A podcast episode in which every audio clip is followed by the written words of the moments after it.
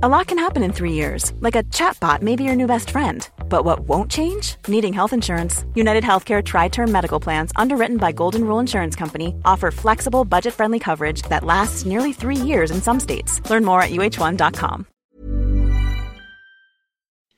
Valentín Martínez Pillet, director del Observatorio Solar Nacional de Estados Unidos. Hola, soy Valentín Martínez Pillet y yo también escucho Coffee Break desde Colorado cuando no puedo dormir. Gracias por todo.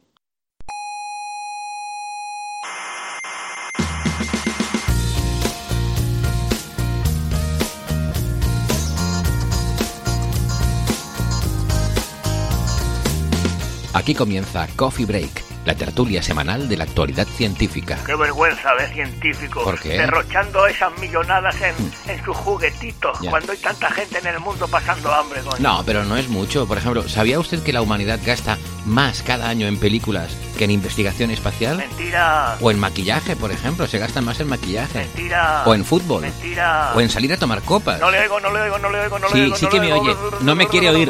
No me, no me quiere oír. No me quiere oír. En fin, que comience la tertulia.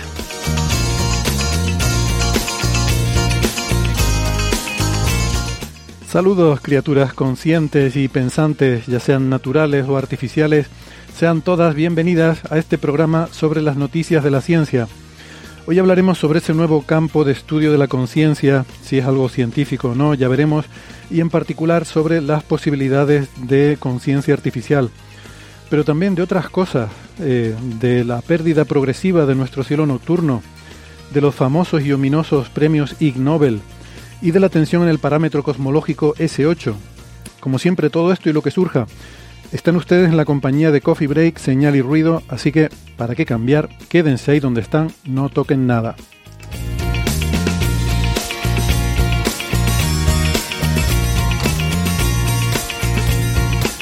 Ya saben que tenemos una página web que es señalirruido.com y que en esa página tienen toda la información sobre cómo contactarnos en redes sociales, eh, cómo enviarnos sus preguntas, dudas, comentarios, todo lo que mm, todo lo que necesiten, todos los episodios anteriores, todas las referencias de todos los temas que tratamos en esa web señal y ruido con ñ, todo junto señalirruido.com. Eh, también tienen ahí la información si quieren apoyar este programa en Patreon o en PayPal. Y vamos ya directos a la tertulia. Hoy damos la bienvenida a Alberto Aparici desde, desde Valencia. ¿Qué tal Alberto? ¿Cómo estás? Pues encantado de volver a estar aquí y muy, muy feliz en el día de hoy porque ha llegado el otoño a Valencia y ya no hace tanto calor. Bien, estupendo. Alberto es comunicador científico en el Instituto de Física Corpuscular de Valencia, el IFIC. Tenemos también a Francis Villatoro en Málaga. Hola Francis, ¿qué tal? Muy bien, aquí estamos en Málaga, un día soleado, un cielo azul con ligeras rayitas blancas y, y muy bien, el- con muchas ganas de empezar el podcast hoy. Estupendo. Y tenemos en Córdoba a Ángel López Sánchez. ¿Qué tal Ángel? ¿Cómo estás? Hola, ¿qué tal? Muy buenas tardes a todos. Aquí en Córdoba, 25 grados y medio llovinando, está nublado. O sea que a ver si llueve de verdad, que hace falta. Ojo que has dicho buenas tardes. No he dicho buenas tardes, no he dicho buenas noches, ni he dicho, no sé, cualquier otra cosa, porque en verdad me estoy uniendo a las 4 de la tarde. ¡Las 4 de la tarde! No me ¡Qué lo locura! No son las 1 de la madrugada. Ahí despierto todavía. Bueno, no lo he dicho. Eh, Ángel, eh, Alberto son doctores en ciencias físicas, Francis es físico informático, doctor en matemáticas. Los twitters respectivos son arroba ciencia brújula el de Alberto, arroba el lobo rayado con subguiones, el subguión lobo, subguión rayado el de Ángel, arroba emulenews el de Francis y arroba hsocas navarro el de un servidor. Si me permites un comentario, Héctor, Te no he dicho yo la temperatura de Málaga. En Málaga estamos ahora mismo mejor que Córdoba, estamos a unos 25 largos, quizás 27 grados centígrados en la calle. Así que, eh, sin que sirva de precedente, le ganamos a Córdoba. Pero Ya, ya puestos, ya, ya puestos os cuento yo la de Valencia. En Valencia realmente tenemos una máxima de 28-29 en el día de hoy, pero es que el otoño ya es eso. Quiero decir. Bueno, Pues allá nos ganas, estabais ganas, ¿eh? Yo vosotros. creo que nos ganas. Sí, sí. Allá en Valencia estaba a 35 grados a las 8 de la tarde y en Córdoba estábamos a 22. ¿En, en Valencia ayer 35? No. Eso, Eso- me han dicho. No, eso, eso, Valencia Ciudad te han, te han, informado mal, porque me habían bueno, entonces me han informado. Eso me han dicho que estamos que estaba ya 35 grados, a mí me sorprendió, pero bueno. que va, que va. Hacía calorcito, harían 30 como mucho. Está, está muy bien. el otoño a ver, comparado con la corona solar, todo eso es la misma temperatura. Tenemos por ahí una noticia sobre ese tema, pero ya lo dejamos para otro día. Em, quería empezar dando las gracias a, eh, hacía referencia antes a eh, los apoyos en Patreon y, y, en, y en PayPal, y, la verdad es que desde que abrimos la cuenta, em, pues ha sido muy, vamos, muy, muy sorprendente, muy Estamos muy agradecidos por todo el apoyo recibido. Tenemos ya 84, a día de ayer, no sé si habrá habido... Eh, 85, acabo de comprobar ahora mismo. Lo acabas de comprobar, vale. Pues alguien más se ha unido desde ayer cuando yo lo comprobé y tenemos ya 85 mecenas en Patreon, más otra gente que, que también nos apoya directamente en PayPal. Así que muchas gracias. Queríamos Em, pues nada, llevamos un par de programas diciendo, oye, deberíamos darle las gracias a esta gente. Yo intento mandar un mensajito de, agradecimiento, y, pero los últimos todavía no he podido hacerlo, ¿eh? así que eh, ténganme un poquito de paciencia. Y bueno, eh, tanto Francis como Ángel em, están justo de vuelta de, de la, reunión de Naucas Bilbao, ¿no? ese gran evento divulgativo. Así que igual nos pueden comentar un poco qué tal fue la cosa. ¿Quieres empezar, Ángel? A mí me hace, gracia que diga recién de vuelta, porque a mí me han pasado muchas cosas desde que terminó Nautica Bilbao. ¿Ah, bueno, porque yo llevo aquí esta semana extensa en la Universidad de Córdoba participando en reuniones, dando charlas, y, ah, la verdad que me parece que fue pues, hace más de una semana, no me lo puedo creer. Y mira que fue intenso, divertido e interesante eh, Naucas de este año. Mm. Como todos los años, la verdad es que fue de nuevo un éxito de público. Es verdad que después de la pandemia no logramos llenar completamente el aforo de Euskalduna, que son 2.200 personas. Eh, ha habido laterales incluso el sábado por la tarde, que es el día estrella, eh, que han estado vacíos, con lo que las máximas estimaciones rondaban los 1.800 o así. Eh, ah. Pero bueno, aún así mm, es un gran éxito y, y, es un placer ver a gente eh, con muchísimas ganas de disfrutar de la ciencia, ciencia con humor, con historias, con contenido científico y charlas tan estupendas como la que nos dio Ángel. Mm. Bueno, yo tenía mi duda de que llegara, de que no me echaran del escenario, porque en particular lo que estuve hablando fue precisamente de astronomía un poco de probamos, de que animar a la gente a observar el cielo haciendo astrofotografía y que eso puede llegar, llevar a hacer ProAm. Y, al final incluso tenía un pequeño chascarrillo porque me disfracé de Indiana Jones otra vez y lo tuve que quitar. O sea, directamente lo quité para no explicar por qué iba de Indiana Jones, simplemente porque es que no me daba tiempo a contar todo lo que tenía que quería decir en 10 minutos. Te perdiste la experiencia de que Peláez te eche del escenario, que esa experiencia la he vivido yo y, es muy divertido. bueno. Y Francis. Yo, me pasé, por cierto, me pasé unos segundos, me pasé como, no recuerdo si 15 o 20 segundos según mi, el reloj que yo veía según me dijo el público, me había pasado como 30, pero Peláez no me, no me echó. De hecho, justo antes de mi charla estaba diciendo que no había echado a nadie y quería echar a alguien, y yo dije, mira a ver si me echas a mí. Y, entonces supongo que él interpretó que, que, yo había alargado un pelín la charla para que me echara y no me quiso echar. Ah, es un buen truco, psicología inversa. Bien, bien, me lo apunto. Eh, bueno, Francis, creo que tú has escrito, ¿verdad?, en tu blog sobre, sobre Nauca. Si no, me, pareció haber visto, no, lo he leído, pero yo eh, todos los años de, transcribo mi charla, ¿no? Con todas las transparencias y, más o menos el texto, digamos, alargado eh, de cada. Porque claro, yo lo que digo en directo para que quepan los 10 minutos tiene que ser un poquito más reducido, ¿no? Un texto un poquito ampliado, con imágenes, con comentarios, con referencias, eh, etcétera. Y eso lo tienen en mi blog de, de mi charla. Y después del programa oficial, yo incluyo los tweets, los Twitter de de todos los ponentes que tengan Twitter, porque ha habido dos o tres que no tenían, y, además el enlace al vídeo. Es decir, que los oyentes de Coffee Break, si quieren ver todos los vídeos, pueden ir a la página de ITV, ir conectándose, eh, ir buceando por los diferentes vídeos, o pueden ir a mi página y los tienen todos perfectamente ordenados y seguir exactamente el mismo orden con el que fueron impartidos, que es algo que se pierde en la, en la web de Cosmos, de la televisión del País Vasco, de Cosmos con K, e ITV, eh, que ahí tienen, buscan Naucas y ahí tienen todos los vídeos, pero tienen los vídeos ordenados por número de visitas o por eh, el último que ha sido visto, cosas por el estilo. El orden va cambiando cada vez que miro, con lo que es un orden que es diferente al de las propias charlas. Entonces, en, mi blog las tenéis todas perfectamente ordenadas y con el enlace al correspondiente vídeo. Mm, muy bien, estupendo. Eh, bueno, hablando de eventos divulgativos a, menor escala, pero también seguro que va a estar muy bien. Eh, ahora este fin de semana en Ciudad Rodrigo tienen también montado un buen un buen jaleo allí. Es el encuentro de la Federación de Asociaciones Astronómicas de España, o sea, de, digamos una reunión de todas las asociaciones astronómicas y, se hace también allí pues una un helio encuentro con eh, motivo de, del Sol y pues han tenido bien invitarme, así que les quiero dar las gracias a los organizadores. Y, nada, por allí nos veremos eh, sábado y domingo, eh, de hecho viernes por la tarde, sábado y domingo por la mañana. ¿no? Eh, yo doy mi charla el sábado a primera hora, estoy abriendo el fuego y, y está genial porque luego detrás habla Javier Rodríguez Pacheco, que mm, es uno de los investigadores principales de uno de los instrumentos de Solar Orbiter y gran experto en toda la física de la heliosfera, las, las partículas en el viento solar, todo este tipo de cuestiones, ¿no? Muy interesantes. Así que a ver si aprendo algo de su charla y ya lo contaré por aquí. Y si me permitís un pequeño anuncio, ya que anuncias tú tu charla, yo doy una charla en Sevilla el próximo miércoles 27 de septiembre. Así que todos los que estén en Sevilla por la tarde, a las 7 de la tarde, en el Caixa Forum de Sevilla, una charla sobre Tesla presente, Tesla en la actualidad.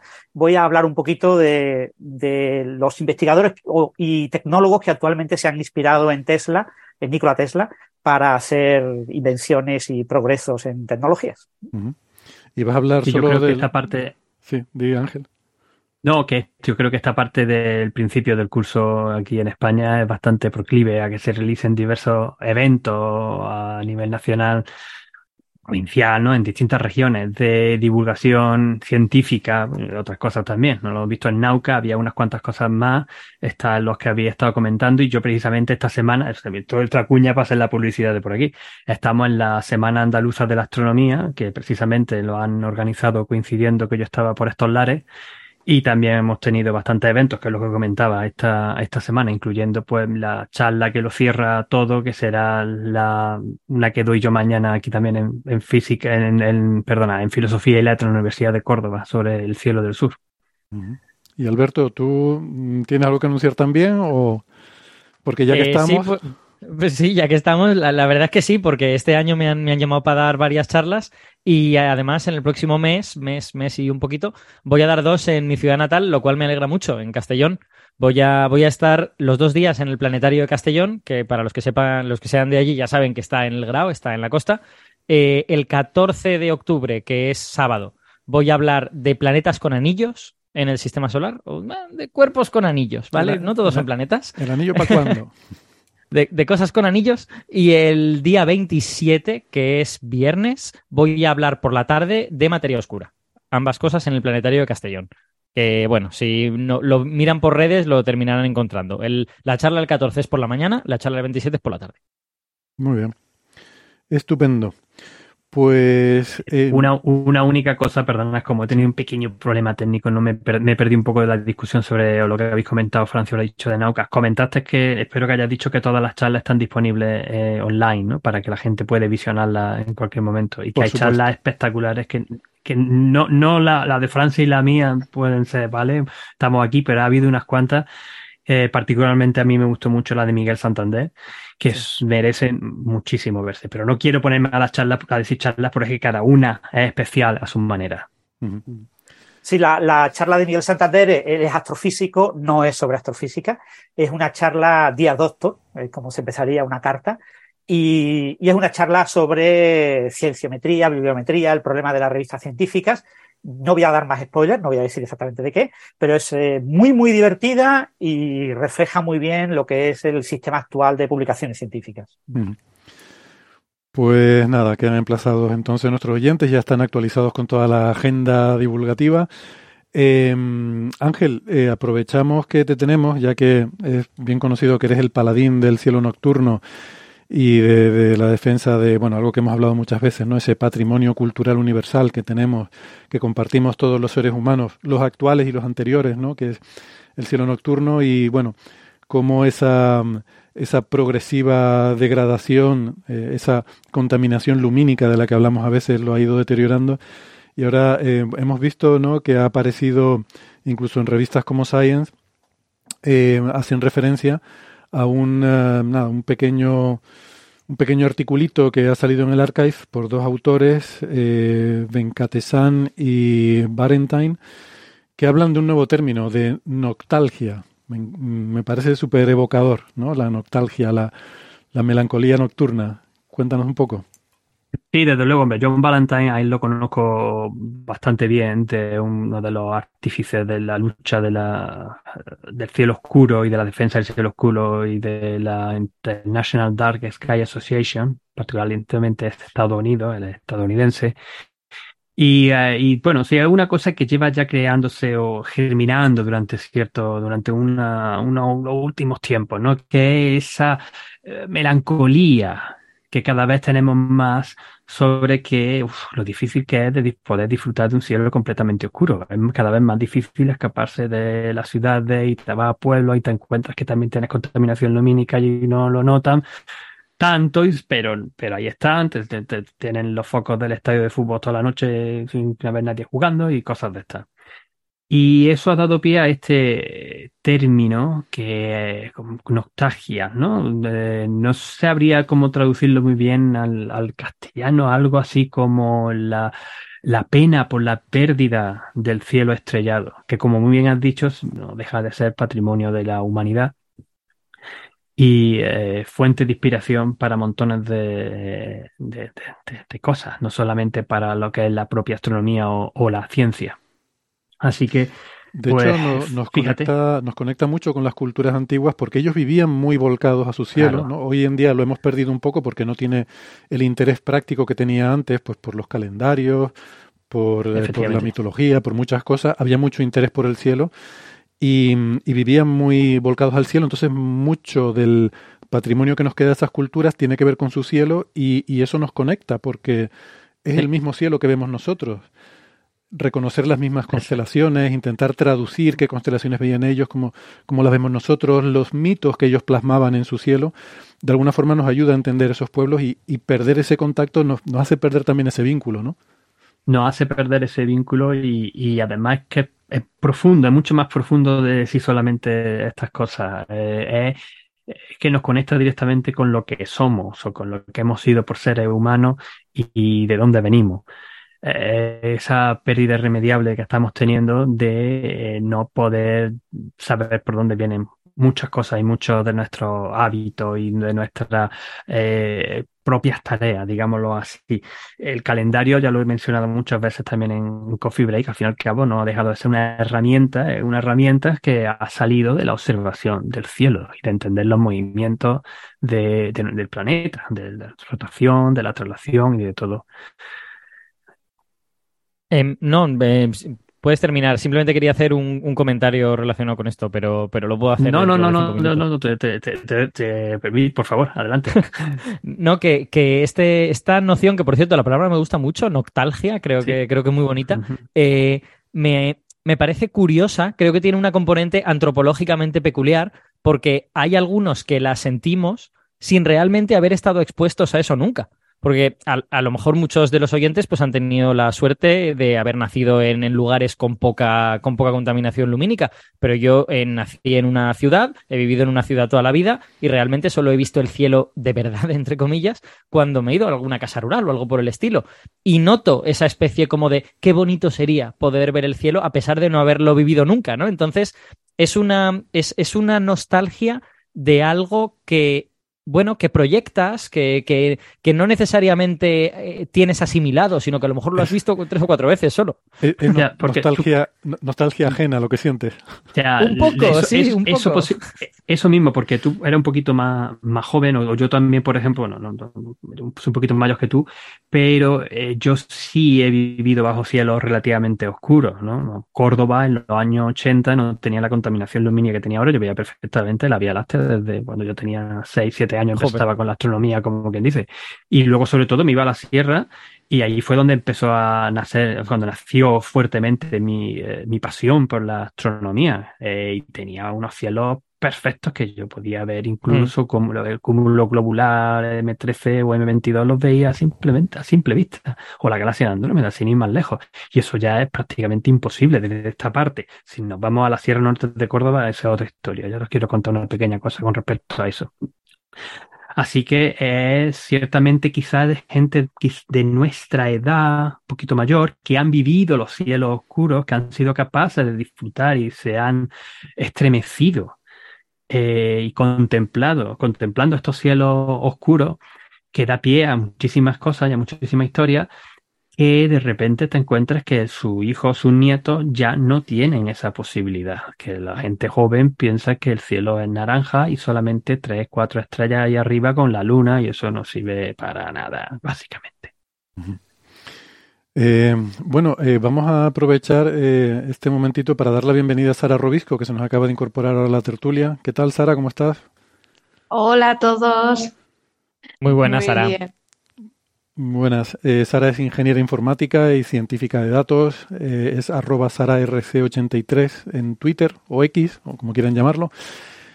Y nada, pues estamos hablando de esto, ¿no? De la noctalgia, ¿no? De la pérdida de los, de los cielos oscuros. Em, esto además tiene que ver, no sé si está inspirado o viene a colación un poco por lo que vi que decían los autores, con que hace poco hubo un número de Science eh, que como tú sabes bien, Ángela, eh, hablaba de este tema y en la portada, de hecho. Sí, sí. Eh, sí, sí, estaba en la portada y John Valentine era uno de los líderes de varios de estos artículos. También eh, Tony, de Tony, perdón, Tony Varela participaba en otro de estos, de estos artículos, en una especie de recopilación de, recopilación, de poner en, en, en valor y de constancia de, de, de este problema silencioso que es curioso porque es una contaminación importante que está ahí, que no le hacemos demasiado caso, y de esto ya hemos hablado muchísimas veces, pero irónicamente es muy fácil de superar, o sea, es fácil de arreglar. Simplemente iluminas correctamente y ahorran un dineral, un verdadero dineral.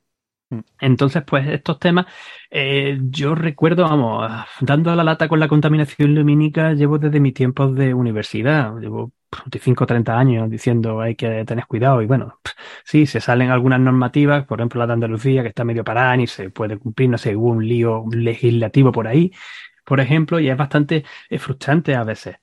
Eh, y creo que también lo comenté en algún momento de los pocos que me, me, puedo, me he podido unir en los últimos tiempos, el año pasado, en que con respecto a los problemas que hemos tenido, eh, o se ha tenido particularmente Europa el año pasado, con el aumento enorme de los precios de la energía, de es cuando hemos, cuando se empieza a decir, oye, mira, pues quizás podríamos reducir un poco la energía que estamos dando a las luminarias por la noche para poder ahorrar dinero, porque es que es, mucho. Y ahora os quiero comentar una, una cosa al respecto, si me permitís. Mm. Em, pues sí, vamos, comenta lo que quieras. Te, te, iba a preguntar por más cosas, pero sí, no, no, no, no, pregunta. Es, porque eso lo voy a hilar con, uno, con otra pequeña cosita que tengo ah, aquí preparada. No, que iba a decir que, que, que, además, paradójicamente, el hecho de disponer de, de, ciertos avances como la iluminación LED, que en el fondo pues es un avance porque nos permite ahorrar energía, nos permite que sea más barato el, el poder iluminar, nos permite que, que dure mucho más, pero claro, todo hay que saber usarlo. O sea, si tienes algo que es mejor, pero tú dices, ah, como esto es mejor, lo puedo usar mal, y entonces me da igual. O sea, no, esto está hecho para que ahorres. Entonces, ahorra, idiota. no digas, ahorra. No digas, pues ahora ahorra. me gasto el mismo dinero iluminando más.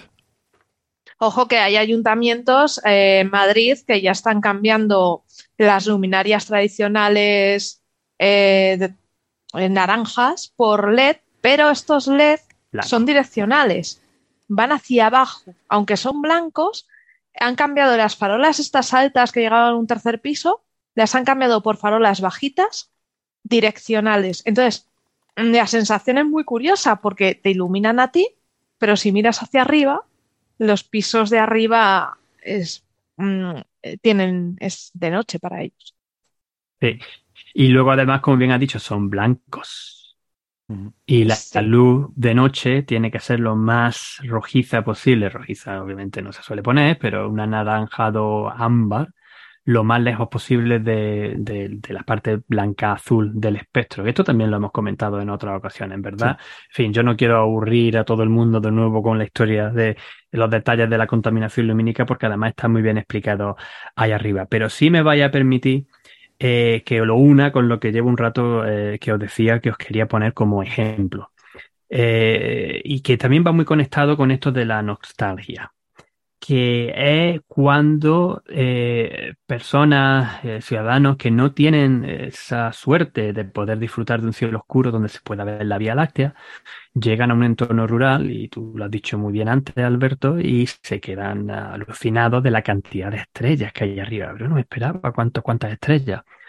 Y afortunadamente todavía dentro de España quedan muchísimas de estas zonas rurales que además han visto el potencial del astroturismo, en el sentido de que son zonas que en principio, eh, pueblos chiquititos, que sí, que tienen una ganadería, eh, tienen también incluso alguna un poco de algún tipo de, pequeña industria y tienen también sus eh, su, olivos, por ejemplo, aquí en el caso de, de Córdoba, y se encuentran que, claro, que hay gente que pasa, dice, ay, yo quiero pasar a ver esto, pero luego se van. O sea, no es un turismo de calidad de los que pernoctan. Y han encontrado en el disfrute de la astronomía por la noche el poder conseguir que la gente se quede con lo que pueden pues tener un, un negocio sostenible además, porque suelen ser ya cosas más bien pequeñas, que, eh, que ayuden pues a, la, a, las personas, a los ciudadanos que viven allí y a las que vienen para disfrutar del cielo estrellado y de los productos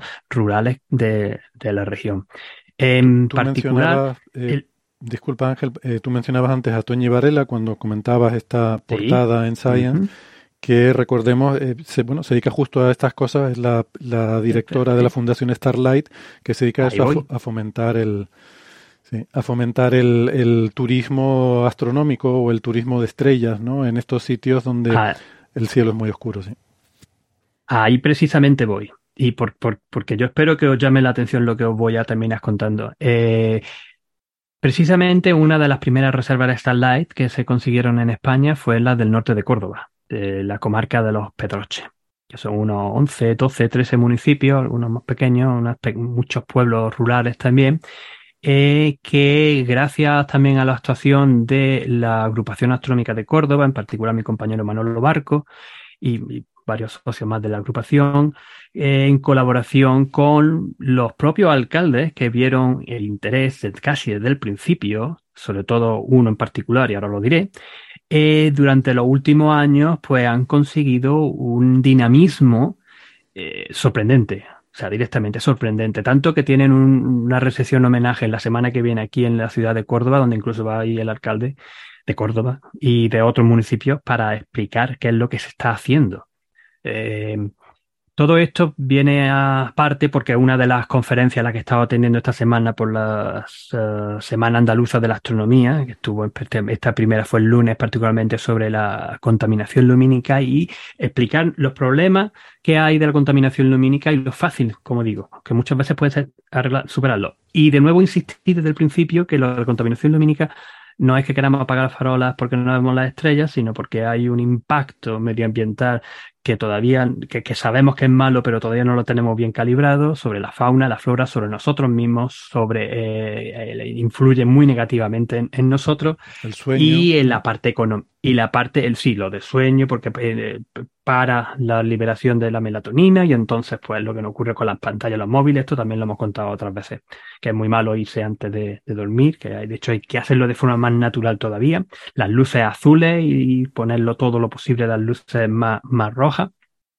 entonces, pues eh, ellos eh, han conseguido que un pequeño pueblo de la comarca de los Pedroches, eh, Añora, de unas 1.500 personas, el alcalde se, llama, Añora el pueblo. Añora, señora. de, Añora. Estamos, estamos de, añorar, de añorar, añora, sí. De, nostalgia, añora, o sea, qué maravilla. Sí, sí, sí, sí. Pues este, este pueblecito de la Sierra Norte de Córdoba, eh, al parecer el, apoyo vecinal y del propio, propio alcalde eh, ha sido tan, tan tan gordo que se le ha dado, eh, tienen todas las luminarias que le hicieron buenos cambios, incluso de un día para otro, y decir, oye, te habéis puesto aquí una luminaria, la cambiamos, porque habían hecho en otros sitios cosas locas.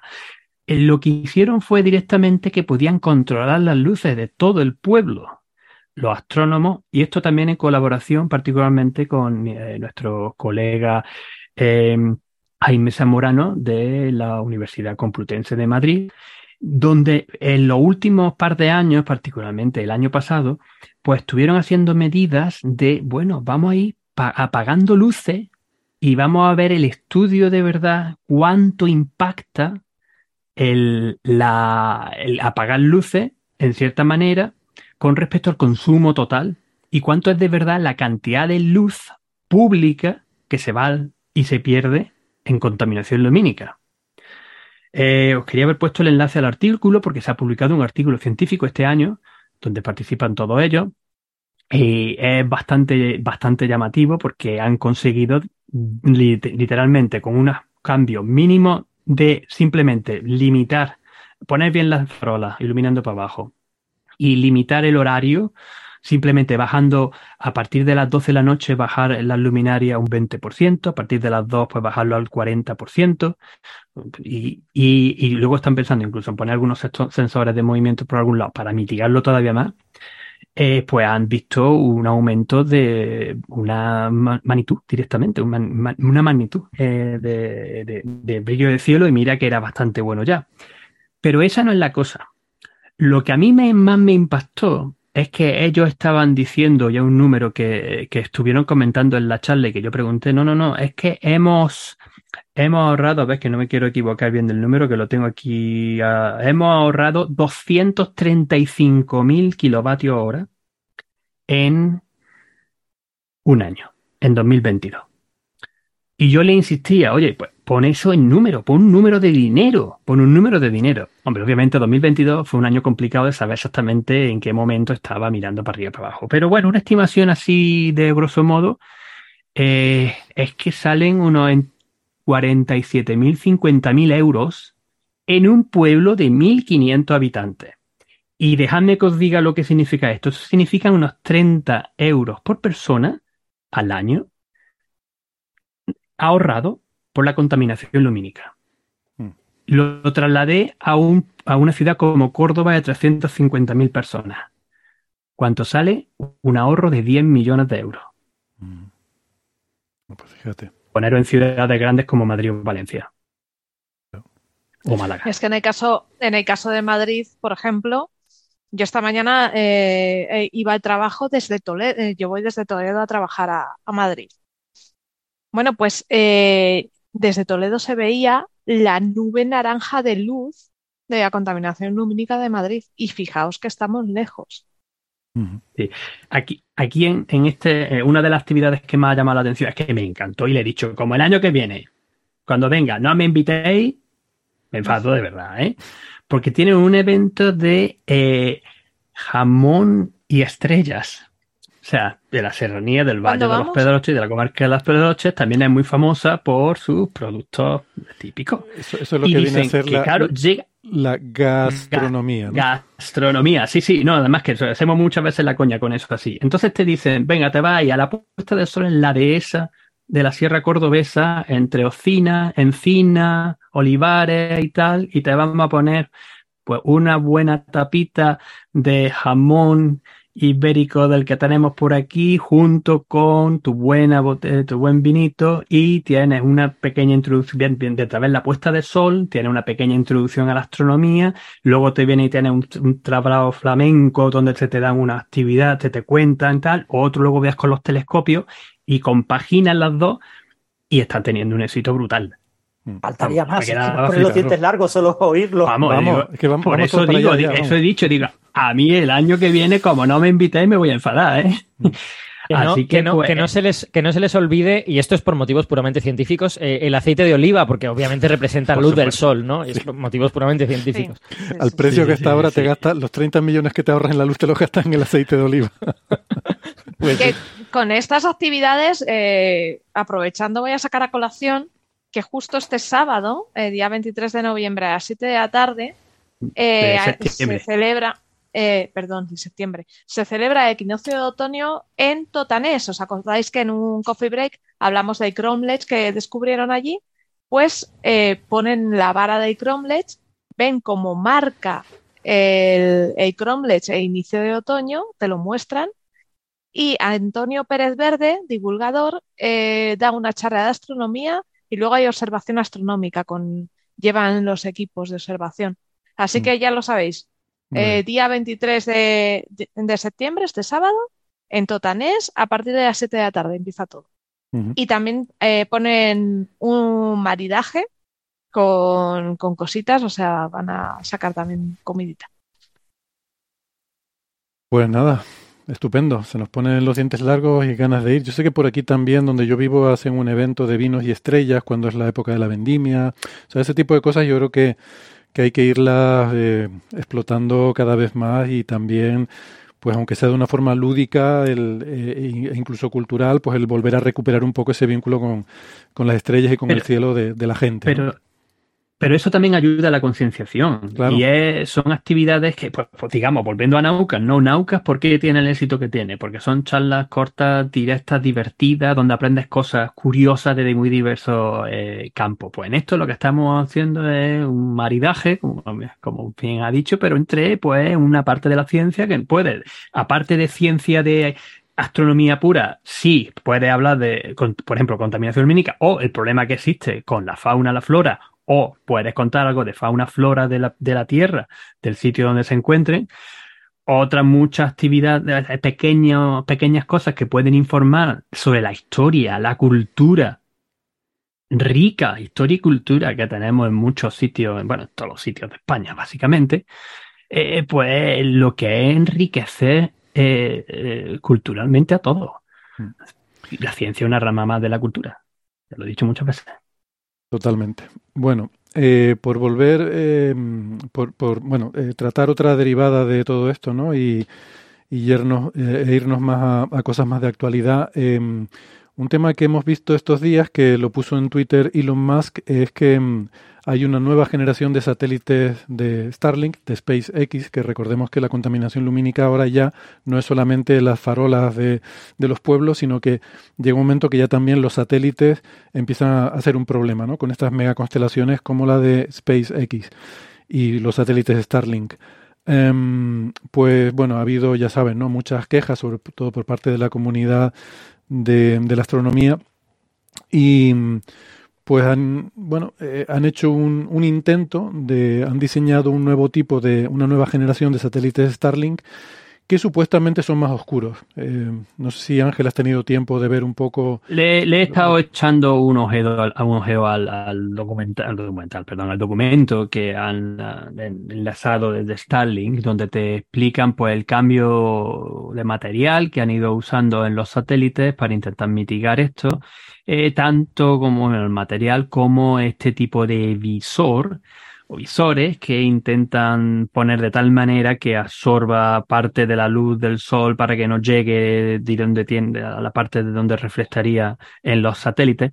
Y a mí particularmente pues me llama la atención en este pequeño estudio el- una, eh, una figurita que te está diciendo pues cómo están bajando la irradiancia, o sea, lo que reflejan los satélites con estas modificaciones, que bueno, eh, no es gran cosa, hay tres distintas opciones eh, y la última de ellas que es cuando también incluye este, este visor oscuro que, que para parte de la luz, pues mm, quizá no llega ni a bajar ni medio orden de magnitud, a una escala log- logarítmica, pero sí un poquillo más de medio orden de magnitud. Si eso es así, diré, hombre, ob- obviamente algo ayuda, pero que yo sigo siendo escéptico en el sentido que muchas pruebas que se hagan, al final lo importante es medirlo. O sea, es medir eh, de forma eh, correcta si estos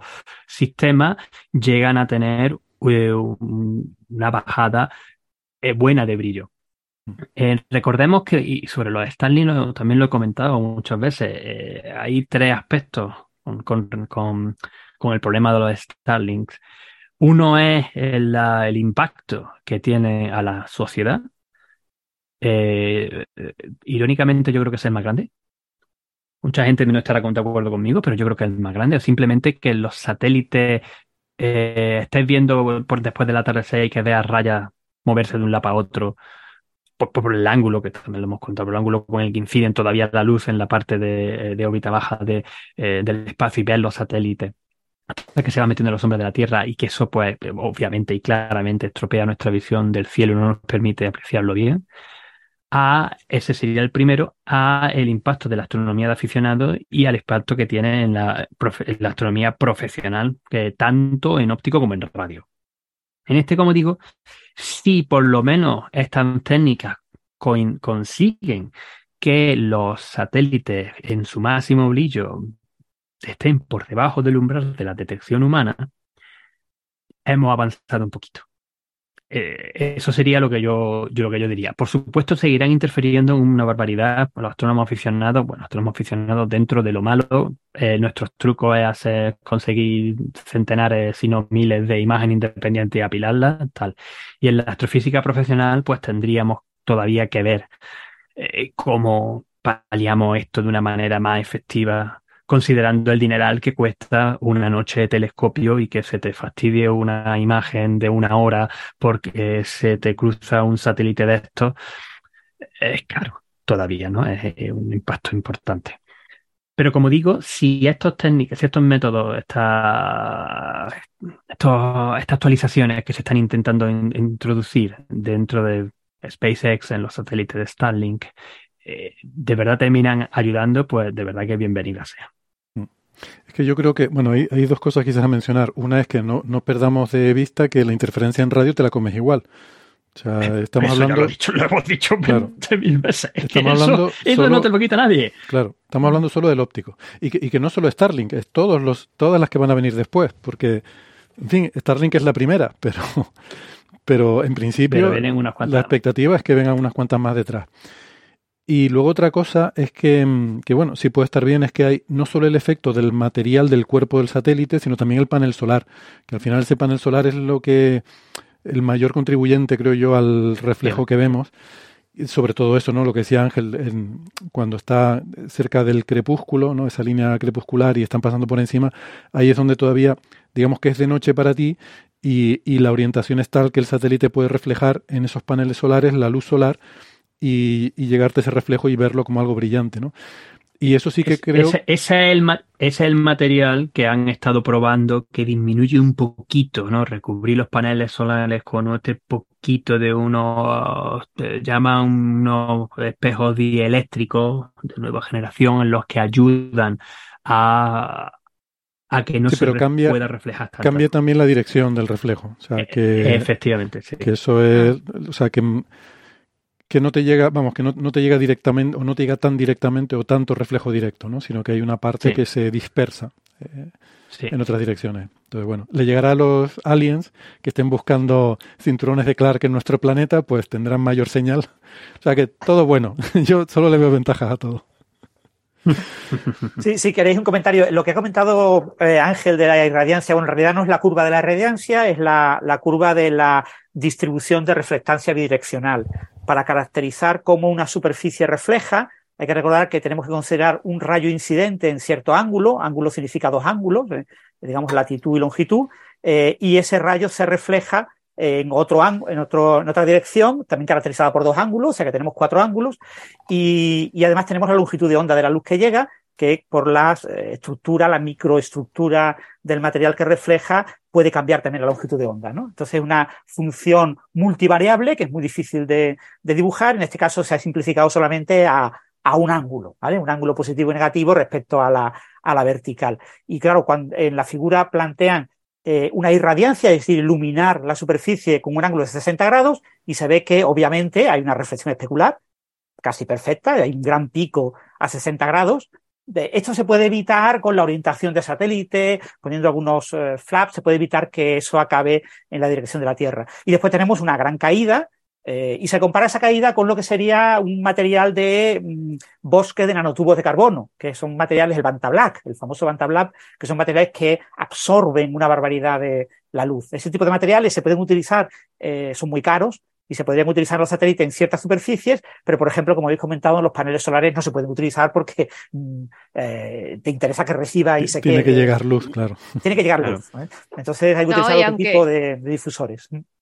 Y aunque tengan, eh, estén tapados con manta black, tú piensas que cuando tú estás haciendo astronomía, en algunas ocasiones tú estás metiendo un zoom considerable. Con un telescopio mm, que ya de por sí es eh, grandecito o que tiene, entonces te tapan cosas. O sea, tú imagínate estar mirando Júpiter y de repente ver un punto negro que se te atraviesa, por ejemplo. ¿no? Son, bueno, son muy pequeños. Yo, yo creo el mayor problema es el brillo que te meten. No, creo que taparse a vamos, una ocultación por un satélite tendría que ser algo, eh, bueno, no sé, algún caso habrá, pero tendría que ser algo extremadamente improbable. Y yo quiero volver al tema. La Estación Espacial Internacional, ¿no? Hay una foto muy bonita de la Luna cruzada por la Estación Espacial Internacional o el Sol cruzado por la Estación Internacional. Pero estos satélites de comunicaciones son relativamente pequeños. Son pequeños y, bueno, esas fotos son artísticas con un campo muy grande. No, no es la foto que. Exacto, ahí no estás metiendo zoom porque eh, va súper. No sé si habéis visto alguna vez, va súper rápido. Entonces, cazarla con un telescopio como el mío, que es de tracción animal, digamos que lo muevo yo, eh, es imposible. Mm, yo la he visto pasar y he dicho, no, no te, no te voy a apuntar porque ¿para qué? No puedes. Tienes que hacer un vídeo. Si quieres verla pasar delante de algo, tienes que saber qué va a pasar, hacer un vídeo y entonces en uno de los fotogramas la pillas. Eh, no, yo quería volver a lo de la interferencia de radio porque es que eh, quiero, mm, vamos, yo no sé si la gente tiene en mente que la interferencia de radio es causada a lo mejor por lo que emite el satélite, pero es que no es solo eso, el problema es que refleja. El problema es el reflejo que produce.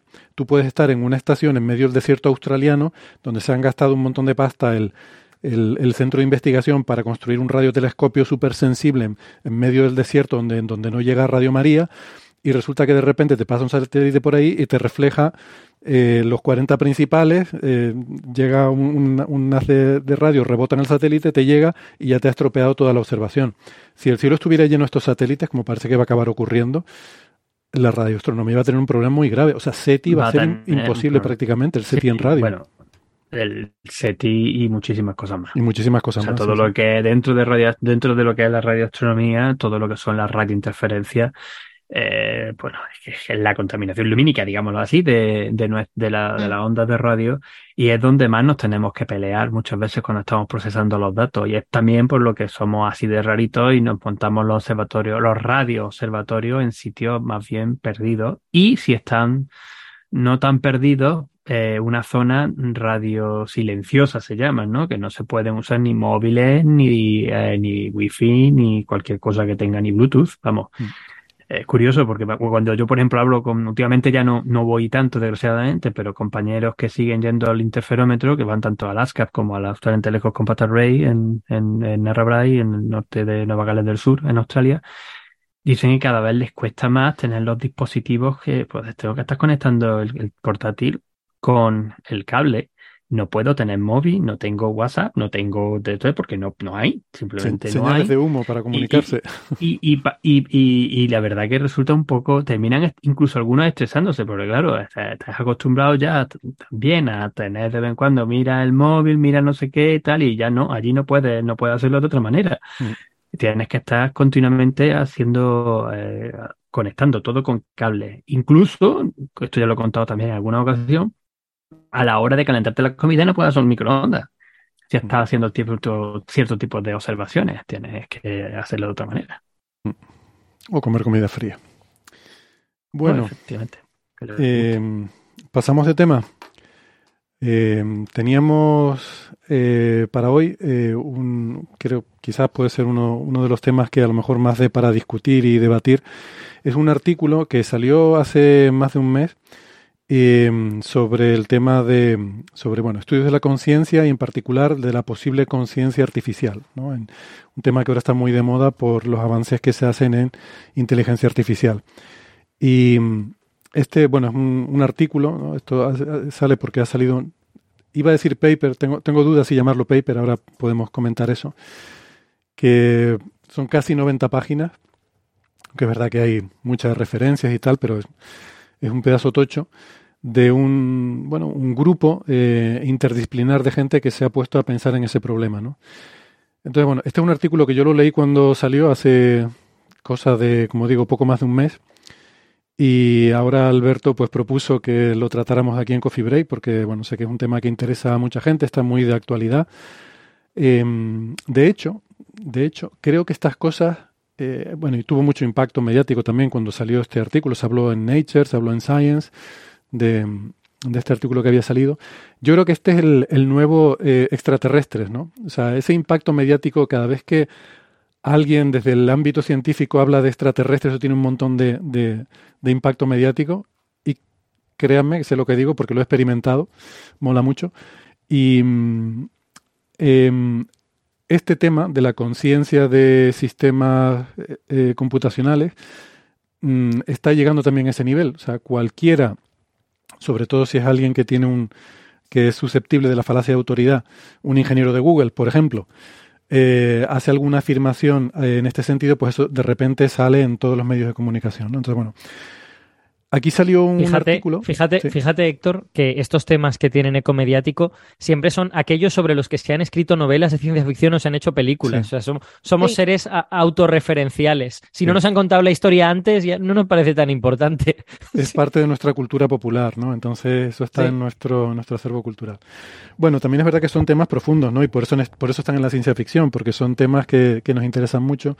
Eh, entonces, bueno, voy a dejar a Alberto que, introduzca el tema. Yo solo quería decir eh, que eh, no les voy a decir la razón por la que leí esto cuando salió y me interesaba mucho, pero habrá señales, como decía aquel.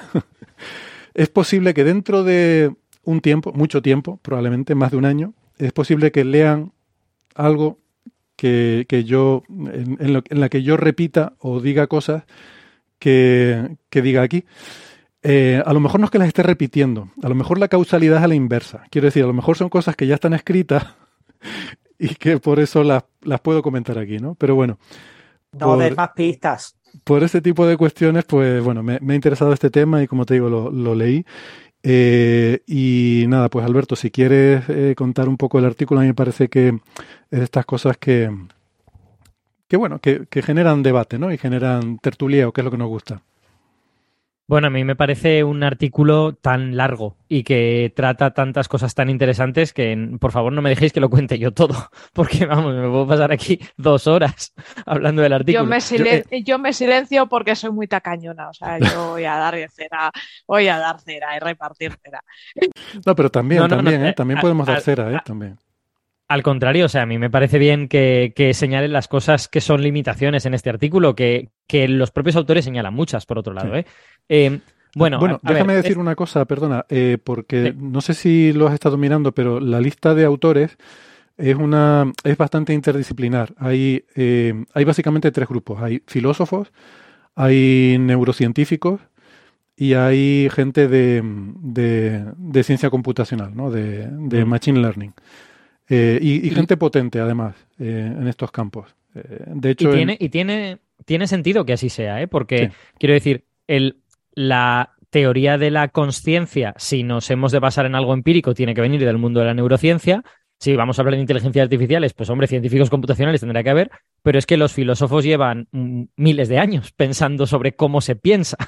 O sea, si la, filosofía en, no solo es eso, pero en gran medida es una especie de reflexión acerca de cómo es el pensamiento. Así que tiene sentido que estos tres grupos estén ahí representados, vamos. Y de hecho hay, un autor que yo echo de menos, porque según eh, cuando hablas con los autores te dicen, bueno, los dos primeros autores, que son los que más han contribuido, son dos postdoc jóvenes, son eh, Patrick Butlin y, y, no, perdón, y Robert Long Em, son del ámbito de la filosofía, pero entiendo que son sobre todo los que han impulsado el tema, lo han escrito y tal. Pero mm, realmente, eh, bueno, el primero, Patrick Butling, es del, del Instituto, este, se llama el Instituto del Futuro de la Humanidad, de la Universidad de Harvard, que tiene un nombre muy molón.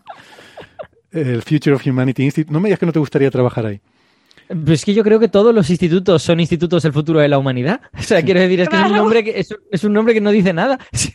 Es de la Universidad de Oxford, donde se encuentran los grandes singularistas británicos, no de Harvard. Mm. Quería decir Oxford, dije Harvard. Mm.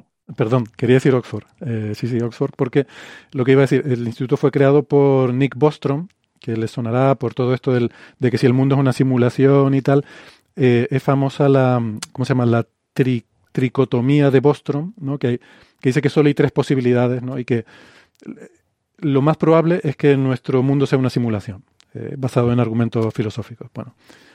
Madre mía. Esto, es más esto interesante, cuando, es más interesante de lo que parece. un ¿eh? señ- Sí. No, ah, hubo un señor que no quiero yo compararle con este hombre porque no he leído su, su trabajo, pero hubo un señor que es un físico, eh, parece que español, porque trabaja en Estados Unidos, que dijo: el LHC solo puede detectar eh, cuatro cosas. Una es el bosón de Higgs, otra es agujeros negros, otra es materia extraña y otra es, no recuerdo cuál era la cuarta. Y tres de esas destruyen el mundo. Por lo tanto, el LHC tiene un 75% de probabilidades de destruir el mundo. Me pareció, en fin. Espero bueno. que este señor lo haya hecho fin. mejor. Yo voy sacando, voy sacando el martillo. Con. Eh, Nick, Nick Bos- Nick Bostrom es el autor de un libro muy famoso que se llama Superinteligencia, ¿no? Es en- la idea de que es inevitable que en algún momento eh, las inteligencias artificiales superen al humano y a partir de ese momento la propia humanidad eh, evolucione a un superhumano. Mm. Es, bueno, lo que quiero decir, eh, Bostrom no está en la lista de autores, pero mm, dice Butling que fue un poco el instigador en conversaciones y en las fases iniciales de, de la idea el que, el que un poco motivó que esto se hiciera y que le, lo- los empujó un poco a que, a que montaran eh, este sarao, con, se pusieran en contacto con toda esta gente y, y al final montaran esto. Y, perdón, Alberto, no sé si te estoy pisando, no sé si esta parte la conocías. No, o- tranquilo, tranquilo. no, la verdad es que la verdad es que no había hecho el ejercicio de mirar la lista de autores y tampoco conozco a mucha de la gente que trabaja en este campo, así que seguramente no habría dado cuenta de esto. Pues bueno, entonces añado otra cosita que es que gran parte de la motivación para todo esto fueron los comentarios de el famoso ingeniero de Google que aquí estuvimos mirando, eh, estuvimos hablando, que dijo que su, su modelo de lenguaje pues era, era consciente. Eh, luego también hubo unas declaraciones mm, más recientes y que les doy un poco más de, de relevancia o de, o de, o de importancia de mm, eh, Ilya eh, lo tengo que mirar porque tiene un apellido rarísimo, Ilya Sutskever, que es el, el ingeniero, el científico jefe de, de OpenAI, la empresa de ChatGPT. Eh. Saben que hay dos, Sam Altman, que es el que suele dar las entrevistas, porque es el que a mí me encanta oírlo hablar, o sea, es un tío que, que me fascina. Recomiendo mucho la entrevista que dio a Alex Friedman sobre ChatGPT, pero el, un poco, eh, a veces los comparo con Steve Jobs y Wozniak, ¿no?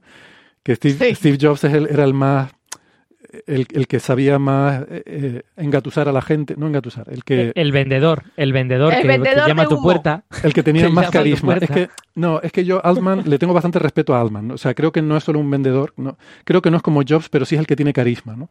Pero luego hay otro que es el que está en el garaje ahí oscuro programando, que era Wozniak. Y aquí es este, ¿no? Eh, Ilya, lo tengo que mirar otra vez. Ilya Sutskever, es el, el científico jefe. Dijo en una entrevista que él creía que ChatGPT era, sus palabras en inglés fueron slightly conscious, eh, ligeramente consciente. Wow, wow. Y que esto les hizo a ellos Es- preguntarse, vamos a ver, esto todo son opiniones, comentarios, tal, esto se puede, podemos poner un formalismo científico a esto para poder hacer alguna afirmación objetiva y no simplemente cuñadear. Exacto. Porque, porque que solo la frase, solo la frase de ligeramente consciente tiene una carga filosófica considerable. Muchísimo. ¿Quién ha dicho que, brutal. ¿quién ha dicho Eh, que no, alguien puede ser ligeramente consciente? Ah, la pero conciencia no es, no es blanca y negra, entonces. ¿Se puede ser Claro. consciente al 5%? Claro, siempre lo atribuimos como algo binario, pero es que no tiene por qué, porque cuando estás borracho, yo- me lo han dicho, yo no, no lo sé, pero cuando estás borracho no tienes el mismo nivel de lucidez que cuando estás bien descansado, bien alimentado, ¿no? Y cuando estás durmiendo, ¿qué? ¿Eres consciente? No, ¿No, no, eres sí me, consciente? sí, me parece, me mismo, parece lo- una, me parece Lo una muy cuando, buena cuando discusión. participa a la una de la mañana. Claro, cuando uno Eh, participa a la una de la mañana Claro. en un podcast.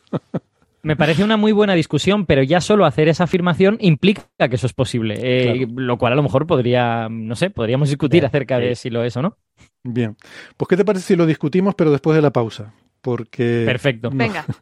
nos ha pillado el, el toro y eh, es el momento de despedirnos de los oyentes que nos están escuchando por la radio. Yo creo que ya les hemos puesto el cebo y si después de todo esto que les hemos dicho no quieren ya conectarse a la cara B, además sabiendo que Sara tiene el martillo preparado, pues yo no sé ya qué más podemos hacer para que escuchen la cara B. Pero bueno, Si no quieren, pues nada, nos despedimos hasta la semana que viene. Pero que sepan que eso, que en la cara B seguimos. Venga, hasta luego. Chao, chao. Chao. Ahora.